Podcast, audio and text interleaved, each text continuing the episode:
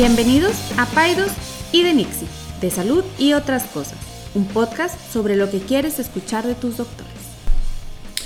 Enrique, buenos días, ¿cómo estás? Bien, bien, ¿y tú César, cómo vas? Bien, aquí estamos. Miércoles de nuevo. Miércoles de nuevo, hay quien dijo que no podíamos. Hubo incrédulos que pensaban que, que no íbamos a poder, que no íbamos a encontrar el tiempo, que nadie nos iba a escuchar. Bueno, Pues pues, bueno, aquí mi, mi- mi mamá dice que está bien. Sí, la, la verdad es que cada vez tenemos ahí pues más gente que nos escucha y les agradecemos mucho los comentarios, nos han llegado por Instagram, por WhatsApp, gente que le, le- le gusta lo que estamos platicando, gente que le, le disfrutan esta charla que tenemos y pues bueno, les agradecemos que compartan 20 minutos con nosotros. Sí, sí, sí, sí. Oye, mm, te quiero hacer una pregunta. Oh my God. Quiero que me digas, primero dime tú qué estabas haciendo y luego te voy a decir yo qué estaba haciendo. ok. Quiero que me digas qué estabas haciendo en 1995. 95, me estaba graduando de me- medicina. A ver, no. Me estaba graduando de medicina. Sí. de Ok, medicina. bueno. ¿Tú qué piensas que estaba haciendo yo en el 95? Pues estabas en Quinto de primaria. primaria. sí. Estaba en quinto de primaria. Ok. Si yo te digo, piensa en el 95. 95-96. Piensa cuál era rápidamente. Y, y- y creo que te vas a acordar porque pues, fue algo muy así, muy importante. ¿Cuál era el mejor equipo de básquetbol? No, estás, pero ahora yo. sí, no sigo ningún deporte. Pero- A ver, déjame, déjame ver. Si piensas, lo, lo vas a poder. A ver, voy a decir los Lakers. No, no, no, no, no. Los, los- ya sé, ya sé. Los Bulls. Los Chicago Bulls. Los Chicago Bulls. ¿Ya ves? Bueno, Sí. con todo que eres un orate para los deportes, te tomó solamente dos intentos saber cuál era el mejor equipo Sí. de básquetbol. ¿Por qué? Bueno, no, no te voy a preguntar por qué, pero hay gente que dice, los que saben de deportes, y eso está ya bien publicado, que el mejor equipo de básquetbol de todos los tiempos fueron los Chicago Bulls entre el 95 y el 96. Ok. Y sí, y todo el mundo pensamos, Chicago Bulls, Michael Jordan, ¿verdad? Y, y el que estaba todo tatuado, este. Dennis Rodman. Dennis Rodman. Pero todo el mundo nos acordamos de esos dos, pero la verdad es de esos dos, pero la verdad es que no solamente era Michael Jordan. Los Chicago Bulls del 95 y 96 era Phil Jackson en el en el en, um, the coach dando las indicaciones, dando las órdenes, haciendo las jugadas, Michael Jordan anotando, ¿te acuerdas de Scottie Pippen? Sí, uno. Iba a decir uno alto, pero. Todos tan altos. uno, uno alto negrito. Este, pero em, Scottie Pi- estaba Jordan anotando, Phil Jackson dándole las órdenes, Dennis Rodman dando los rebotes, Scottie Pippen dando las asistencias. Era una orquesta perfecta de básquetbol. Ok. Y por eso es el mejor equipo de, los de todos los tiempos. No era solamente Michael Jordan. Si tú pones a Michael Jordan con otro equipo, como pasó después con otros equipos, no daba los mismos resultados. Entonces- jugó básquet. sé que jugó golf. No, jugó béisbol y jugó también con los Washington Wizards. Y, y- y- no, y te voy a decir con quién más jugó. Con los, con los Looney, Looney Tunes. No, eso ya no nos van a acordar, se van a acordar la gente menor de 30 años de que lo estamos hablando de la película Space Jam. Pero bueno, jugó con varios equipos, pero solamente con los Chicago Bulls del 95-96 pudo lograr y pudieron lograr ser el mejor equipo de básquetbol de todos los tiempos. ¿Por qué sacó este tema? Porque a veces, o muy seguido, los médicos no somos jugadores de equipo, no somos Uf. team players. No, no, no, no, bueno. Entonces, está bien demostrado que cuando un médico sabe trabajar en equipo, hay mejores resultados para los pacientes, hay mejores resultados de seguridad, de calidad, los pacientes se curan más rápido, tienen mejores cirugías. Sin duda. Y si todo eso está demostrado, ¿por qué los médicos seguimos siendo, no todos obviamente, no estamos generalizando, pero en, el, en un gran porcentaje, no seguimos siendo team players? Algo que tú me puedas decir al respecto. Eh, Súper buen tema. O sea, digo, bueno, al menos, ah, digo, no sé qué piense la gente que nos escucha, pero a mí me encanta ese tema. Te voy a decir por qué. O sea, hay- hay- digo, no sé qué tengas preparado tú, pero yo te diría lo que yo creo. Yo creo que está engranado, cableado en nuestro DNA del doctor. El que llega a ser doctor y el que llega a ser médico, a ser un loner, a ser una persona protagónica, Una isla. una isla, yo puedo solo, hay una gran, creo que desde chiquitos nos están diciendo que somos los mejores del mundo, entonces nos hace ser como muy, como una gran cantidad de soberbia. Y entonces, en, o sea, creo que entonces es una mezcla de que yo soy muy bueno, yo puedo todo, la soberbia, desde que, pues es que yo fui el que entré a medicina y somos de los pocos que entramos a medicina y, y a ver, llegar hasta donde yo estoy, pues no necesito a nadie más, ¿verdad? Y, y entonces somos muy malos, muy malos jugadores, muy malos jugadores de equipo, sin duda. Tienes, tienes toda la razón y yo creo también que parte del problema, y ahorita vamos a platicar un poco de pues, quiénes son nuestro, quién es nuestro equipo. A lo mejor las personas que nos escuchan no están, no están, no tienen toda la perspectiva de quién es el equipo que nosotros podemos tener. Pero lo primero es cómo nos entrenan. ¿no? O sea, en la gran parte, en la gran mayoría de las escuelas de medicina, los, los médicos, los estudiantes de medicina, se entrenan para prácticas eh, solitarias. Individuales. Se entrenan para. Se entrenan con para habilidades clínicas individuales. O sea, como yo puedo ser mejor doctor, como yo puedo ayudar mejor a mi paciente, como yo puedo tener mejores habilidades de conocimiento, de, exploración física, etc. Y poco espacio se le deja a las habilidades de trabajo en equipo, de trabajo colaborativo y de comunicación. Mira, yo déjame, o sea, perdón que te interrumpa, pero es cuando, inclusive en las entrevistas para la residencia, siempre les preguntan o les preguntamos cuéntame de tus virtudes de liderazgo. Pero no les preguntamos, cuéntame de tus virtudes de poder seguir a un líder. Que esa es, una, esa es otra manera de poder ser un gran equipo. Yo, yo estoy seguro que todos en el equipo de, querían anotar. Pero todos contribuían a que Jordan anotara. o sea, este. Pero bueno, perdón, te interrumpí. No, y, qué, bueno que lo, que lo sacas. Y tú vas a compartir algo que, por ahí que leí alguna vez. Se han hecho estudios para ver las capacidades de trabajo en equipo de los médicos y en algunos se ha visto que el médico es excelente trabajando en equipo cuando es el líder del equipo. Cuando se le quita esa batuta de líder, el médico no sabe o, muchos médicos no sabemos trabajar en equipo. Claro. ¿Por qué? Pues porque este, este ego, esta, esta historia detrás del médico, como que tiene que ser el líder del equipo de salud, como que tiene que ser quien da las órdenes, como que tiene que ser quien da las indicaciones, a veces abona en contra de la atención del paciente. Otro ejemplo que te puedo dar es que se ha visto también que los, en las cirugías, los cirujanos son también de las personas que tienen, digo, con saludo para todos los cirujanos, ¿verdad? Pero no, no estamos aquí hablando de en específico, pero son los profesionales de la salud que tienen el, la mayor dificultad para trabajar en equipo. Con el equipo de enfermería, con el equipo de farmacia, con la gente de nutrición, con la gente de otras profesiones, con los o más médicos.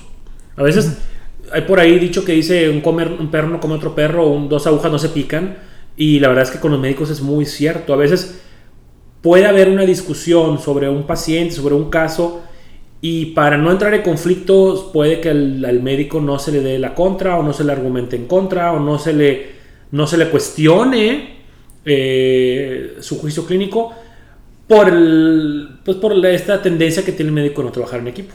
Mira, yo me acordé de dos cosas, dos comentarios em, que, te quería hacer. Uno, yo le digo a mis socias, ¿no? Y a, y a, la gente que me conoce, le digo, tú vas a las conferencias, a las conferencias de médicos, la que sea, la del colegio, las de aquí, y siempre va a haber preguntas de doctores que no se pueden quedar callados. O sea, lo que quiero hablar es, es, o sea, yo les digo a mis socios, el día que yo sea un viejito, que ya no me falta mucho, y esté haciendo esas preguntas, que tú, que tú escuchas la pregunta y no aporta nada más que un sentido protagónico, quiero que me vean y me luzca, y, o sea, somos tan lucidos y protagónicos. Y la otra cosa también diría es que creo también que el, nos hace meternos en problemas. O sea, y que seguramente tú vas a llegar a eso, pero yo, seguro, o sea, ¿cuántas veces no vemos a doctores que fracasan en negocios, que fracasan en, en... ¿Por qué? Porque no piden ayuda, porque no pedimos ayuda. O sea, quieres hacer una algo de mercadotecnia, lo haces tú solo, ¿no? Y se ve naquísimo. O, entonces somos muy soberbios. No nada más en medicina, o sea, pensamos que podemos hacer contabilidad, política. Los doctores que son políticos son el máximo esplendor de la soberbia, ¿no? Porque, o sea, no saben nada. Mira, interesante que lo menciones. Se ha visto que entre mejores habilidades de comunicación tengo un médico, entre mejores habilidades de trabajo en equipo, en equipo tengo un médico, menor índice de demandas. O sea, te conviene trabajar en equipo, te conviene pedir ayuda, te conviene hacer tu equipo grande y no echártela todo tú solo y no ser el llanero solitario, porque te va a ir mejor. O sea, sin duda. Sin embargo, algo hay dentro del, del, tejido eh, profesional del médico que a veces no se nos dificulta. Entonces, yo te, yo te preguntaría, ¿quién considerarías tú que sea parte del equipo fundamental para un médico? Vamos a decir en tu caso. Para mí, esencial es el asistente. O sea, para, en, esta práctica, en mi práctica profesional, eh, ahorita platicamos de otros ejemplos. Eh, ambulatoria de consultorio. O sea, siempre lo he dicho, ¿no? Eh, y, veo como muchos doctores menosprecian la labor de su asistente. Yo les digo, desde, desde el punto de vista de negocio, ¿no? O sea, quien, quien sienta al paciente es el asistente. yo, o sea, ¿cuántos pacientes pueden ser disuadidas por una mala atención de un asistente. En segundo lugar, top es la enfermera. O sea, alguien, la enfermería es un trabajo sumamente difícil, complicado, o sea, demandante. Eh, la gente no aprecia. Eh, estas gentes son, tienen una formación de licenciatura y las tratan como si fueran, no voy a decir la palabra, pero, pero y, no las respetan. O sea, y, es un trabajo eh, quien hace el trabajo sucio del doctor es la enfermera. O sea, realmente es, me, duele que no haya un aprecio por el trabajo de ellas y, y, desde el punto de vista hasta económico. O sea, me irrita que los hospitales no aprecien el trabajo de las enfermeras y les paguen una basura. Entonces, para mí, esos, esas dos personas son claves. Y, y el otro elemento importantísimo es mi, mi equipo eh, eh, eh, podríamos decirlo malamente horizontal, ¿no? El pediatra y el anestesiólogo. Yo he tenido, recientemente tuve una situación donde, o frecuentemente he tenido situaciones en donde pediatras que yo me atrevo a trabajar con ellos porque, bueno, pues vamos a darle gusto a la paciente, porque es el pediatra, y me dan unas sorpresas desagradables. Entonces, yo ahorita, gracias, estoy me siento muy afortunado de que ya tengo la capacidad de poder decirle al paciente, no voy a trabajar con pediatras que no conozco, porque simplemente la comunicación es una comunicación fragmentada. O sea, no, no, dudo de las capacidades, no dudo que sea un excelente pediatra y que tenga lo que sea, pero si no lo conozco, no me interesa trabajar con él. Así es. Punto. O sea, eh, este, porque he tenido sorpresas muy desagradables en ese sentido. Este sería mi equipo así en términos generales. Ok. Y fíjate, em, es esencial tener un equipo, primero un equipo grande. O sea, como tú ya, ya mencionaste, tres, cuatro, cinco gentes que están alrededor de ti, que te ayudan a, a, a darle mejor atención al paciente. Y no necesariamente te tienes que ver tú como el líder del equipo como el jefe, para nada, ¿verdad? Ahora, en el ámbito hospitalario, vamos a hablar de cualquier hospital que tú quieras, donde hay pacientes internados, donde hay pacientes hospitalizados, cirugías. El equipo incluso crece más. Porque está el médico a cargo del paciente, está la enfermera del turno, hay tres, o enfermero, hay tres turnos, entonces ya hay tres o cuatro enfermeros o enfermeras que, que cuidan de ese paciente durante todo el día. Hay servicio de nutrición, a mí me, me han tocado experiencias eh, pues difíciles o, que van en contra de la, de, la, atención del paciente porque no nos comunicamos con la gente de nutrición, no nos comunicamos con la gente de farmacia. Y por último, los, los estudiantes y los residentes, que son, o sea, tu equipo fundamental dentro del hospital. Cuando no hay una buena comunicación, cuando no, este, a mí que me hablen, yo no voy a hablar con ellos. Y cuando haya, marcas tú un, una distancia jerárquica, le estás haciendo daño al paciente. Claro. Porque cuando no los ves tú como colegas y no los ves tú como pares, obviamente hay experiencia, hay más experiencia que, tú tienes más experiencia que los residentes o con los estudiantes, pero cuando no los ves como pares y no los ves como parte de tu equipo y los ves nada más como alguien que saca el trabajo o como alguien que, que te, te, te, te ayuda pero no te aporta, entonces ahí el paciente es el que sufre. Entonces yo te preguntaría, ¿qué podemos hacer desde nuestra trinchera o desde nuestro rol o como desde la política pública incluso, para que los doctores y los médicos y doctoras seamos mejores team players, mejores trabajando en equipo? Mira, déjame lo voy a traer un poquito cercano a casa, ¿no? O sea, yo la, experiencia que yo tengo en la docencia, eh, o al menos, eh, no sé si algunos de ustedes sepan, pero los médicos que egresamos aquí en el Tech Salud, o en el, aquí en el tecnológico, ellos desde hace ya muchos años tienen sus primeros años de formación en conjunto. O sea, eh, eh, ellos, la, la, teoría o la hipótesis era que al estudiar juntos se harían eh, vínculos afectivos y de, y de respeto. O sea, si yo, si yo, tengo, si, si yo estoy estudiando al lado de una enfermera y, y, ambos estamos estudiando lo mismo, pues entonces eso, la hipótesis sería que pues somos compañeros, ¿no? Entonces eso al final del día o al final de nuestra formación, el resultado sería que yo te respeto y en consecuencia valoro tu trabajo y sabemos que en, el rompecabezas de la atención de pacientes, pues tú estás en una parte que es importante, pero diferente a la mía, pero que contribuye a la salud del paciente. Pero yo no lo he visto, César. O sea, es, eso es lo más triste de todo. O sea, que, que que la hipótesis es buena, hoy por hoy yo veo en nuestros alumnos de medicina, no, lo, no veo ese respeto por las nutriólogas, no veo ese respeto por los odontólogos, no, o sea, no veo un sistema de colaboración. No sé por qué, porque la idea se me hace buena. O sea, en, el papel se me hace buena, pero no lo estoy viendo. Y digo, y no te, te estoy hablando de algo subjetivo. Una percepción. Eso es una percepción, ¿no?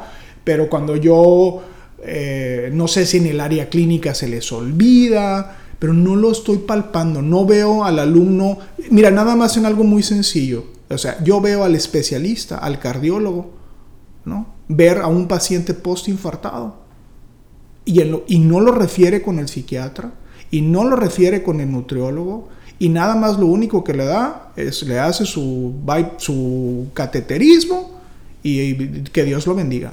¿Sí me explico? O sea, entonces no veo eso. Y en mi experiencia, por fortuna, a mí no me toca, quizá a ti más, pero a mí no me toca tratar pacientes multitratados. O sea, la, gran mayoría de las veces es yo, el pediatra y el anestesiólogo. Pero cuando he tenido pacientes en terapia intensiva, la comunicación es terrible, fatal. O sea, no, el, paciente no, no hay un liderazgo, es una locura. O sea, entonces respondiendo a tu pregunta es, ¿qué se puede hacer? No lo sé, porque yo juraba que este experimento que tenemos años haciendo en el tecnológico iba a redituar en eso. Yo no sé si haya un paper de alguien que haya comprobado que seamos mejor team players. Mm, porque esa, era una de las, esa es una de las razones inclusive por el cual estos chicos están juntos al en sus primeros años de carrera. Mi, hija está en odontología y estudia las mismas materias que un médico. Pero yo no lo estoy viendo. No sé qué veas tú. O sea, no sé si lo ves tú. Mira, yo creo que, yo creo que el, la teoría y la metodología de entrenar a todas las profesiones de la salud de una manera interdisciplinaria funciona está demostrado en la literatura, hay papers, eh, artículos que hablan de eso. Ahora, sin embargo, estamos dentro de un sistema de salud. Una cosa es tú cómo eduques a los médicos claro. y otra cosa es a qué sistema los vas a arrojar. Claro. Si tú los arrojas a un sistema como el, el, que nosotros tenemos, en el cual me ha tocado en mil casos en los cuales se nota que los, los hospitales, cualquier hospital, no empoderan, por ejemplo, el personal de enfermería, por ejemplo. O sea, las tienen o los tienen como un personal de servicio, de apoyo y no como una parte central de la atención en salud. Yo he estado en hospitales, estoy seguro que tú también, en otras partes del mundo, donde la enfermera, al tú por tú con el médico, pasa visita con el médico claro. Eh, eh, y los demás profesionales de la salud. Se, hay debate, hay argumentos, hay cuestionamientos hacia el, hacia y hay propuestas y sugerencias por parte del equipo de enfermería. En nuestro país eso no sucede. Eso no sucede Porque sistemáticamente a esa profesión, no en todos los, no en todos los escenarios, pero en la gran mayoría, se le tiene como un... eh, vamos Subalterno. a decir, un- sí, como un subalterno, ¿verdad? Lo cual no debería ser así. Segunda cosa del sistema. em, cuando una vez que el médico eh, es un especialista y está haciendo su práctica, entre más especialistas tenemos, entre más subespecialistas tenemos y entre más cada quien se va enfocando en lo suyo, hay menos trabajo en equipo y menos colaboración. Claro. Entonces, ¿cuál sería? Y me ha pasado, por ejemplo, no, no quiero que la gente piense que, que yo estoy diciendo que los gringos o los eh, europeos tienen toda la razón. Me pasó en un hospital en Estados Unidos, rápidamente te lo platico. Era una, una paciente que la estaban viendo ocho médicos diferentes Claro. y le hacen un estudio en el cual le van a inyectar un, un isótopo radioactivo para ver de dónde está sangrando la paciente. Le inyectan el isótopo, le toman una primera radiografía y la segunda radiografía va a ser en 8 horas. Se la llevan otra vez a su cuarto a esperar su segunda radiografía y luego vienen y se le llevan a diálisis. Y les dializan, le sacan todo el radioisótopo, Ugh. sin, porque nadie se comunicó, no se Claro. comunicaron los equipos. Y eh, a la hora que le toman su segunda radiografía, pues no se ve nada porque el isótopo se lo llevó la máquina de diálisis. Claro. ¿Qué pasó ahí? En un hospital top de Estados Unidos, rankeado de los mejores del mundo. No hay comunicación entre los médicos, no hay ese equipo, sino cada quien ve su pedacito. Entonces, otra sugerencia o otra propuesta sería que formemos y, y empoderemos mejores médicos de atención primaria o de primer contacto. El pediatra, el médico familiar, el internista, que sean esos, no líderes, pero sí coordinadores o quarterbacks o como les quieras llamar, de un equipo grande, porque los equipos, eso es otra, cada vez son más grandes. O sea, a un paciente en un, hospital ya lo ven 3, 4, 5 médicos, la nutrióloga y el psiquiatra. Entonces, ¿quién va a coordinar ese equipo? Y a veces, como es mucho trabajo la coordinación, nadie se la quiere aventar. Claro. Déjame, me- te quería contar una historia que algo que es bien importante y me va a llevar a, la- a lo que yo creo que pudiera ser mi recomendación. No sé otros hospitales, pero aquí en el hospital, en el Zambrano y en el San José, hay un equipo de vigilancia farmacológica. Estas personas son médicos, muchos de ellos, que tienen una subespecialidad o una especialidad en este tipo de cosas. Bueno, estos doctores o este personal le habla a los doctores y le dice, doctor, este medicamento que usted recetó se contrapone con este otro medicamento. Tú tienes que escuchar cómo los doctores se ponen locos, enojados, porque, los, porque estas, estas personas les hablan para, para puntualizarles un error En beneficio del paciente. en beneficio del paciente. ¿Y, ¿Y qué crees que estos doctores dicen? Me vale, ponle lo que te dije, porque yo soy, Porque el yo doc- yo soy el doctor. Entonces, ese es el claro ejemplo de la falta. Entonces, ¿qué diría yo? Una, desde chiquitos bajarle los humos a los doctores. Ese sería, es- no eres nadie, ¿no? O eres moderadamente alguien. Y la otra que yo creo que esto sí lo he visto, es también hacer responsable al paciente. O sea, el paciente tiene que decir, oye, ¿cuál es el rol de la enfermera? O sea, ¿cuál es el rol del administrador? ¿Cuál es el O sea, que el paciente también, yo le digo a los pacientes, tú cada vez que te van a poner algo por la vía endovenosa, pregunta qué te van a poner. Pregunta. ¿Por qué? Porque, porque pueden, puede haber errores. O sea, este, en Estados Unidos es, los errores farmacológicos es la causa número uno de muerte o de morbilidad En los hospitales. en los hospitales. Entonces, yo diría, es, es un, es un tema para hablar muy buen rato, pero yo no, no sé cuál sea la solución. Las soluciones que tú propones son, son muy válidas. Y, y- y algo, fíjate, algo que ya para cerrar, algo que con qué queremos que se quede la gente que nos escucha. Obviamente, pues eh, a lo mejor eh, muchas de las personas que nos escuchan no están in- in- in- involucrados directamente con el, con el quehacer médico de la salud, pero realmente valoren si su médico se ve que es trabajado, que trabaja en equipo. Claro.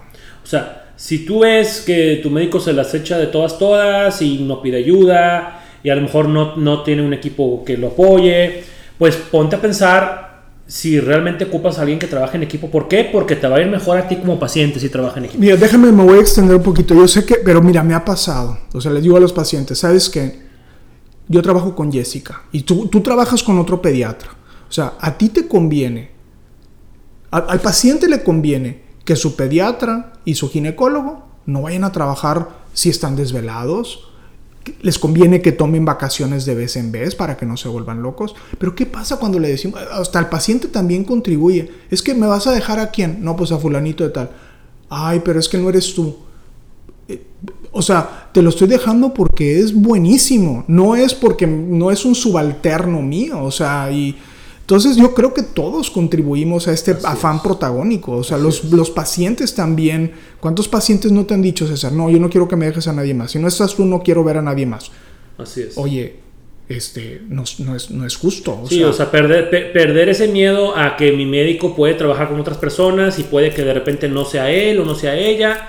Y, y, y, y, pues, ¿verdad? aceptar que, bueno, mi, mi, doctor trabaja en equipo y qué bueno. Y qué bueno. O, sea, por ejemplo, hace poco yo tuve cinco nacimientos en 24 horas y imposible yo partirme en cinco, ¿verdad? Claro, claro, o sea, y, y, y, imagínate que no hayas dormido 24 horas. O sea, ¿qué capacidad tienes tú? Es igual que si yo eras borracho. O sea, es igual, ¿verdad?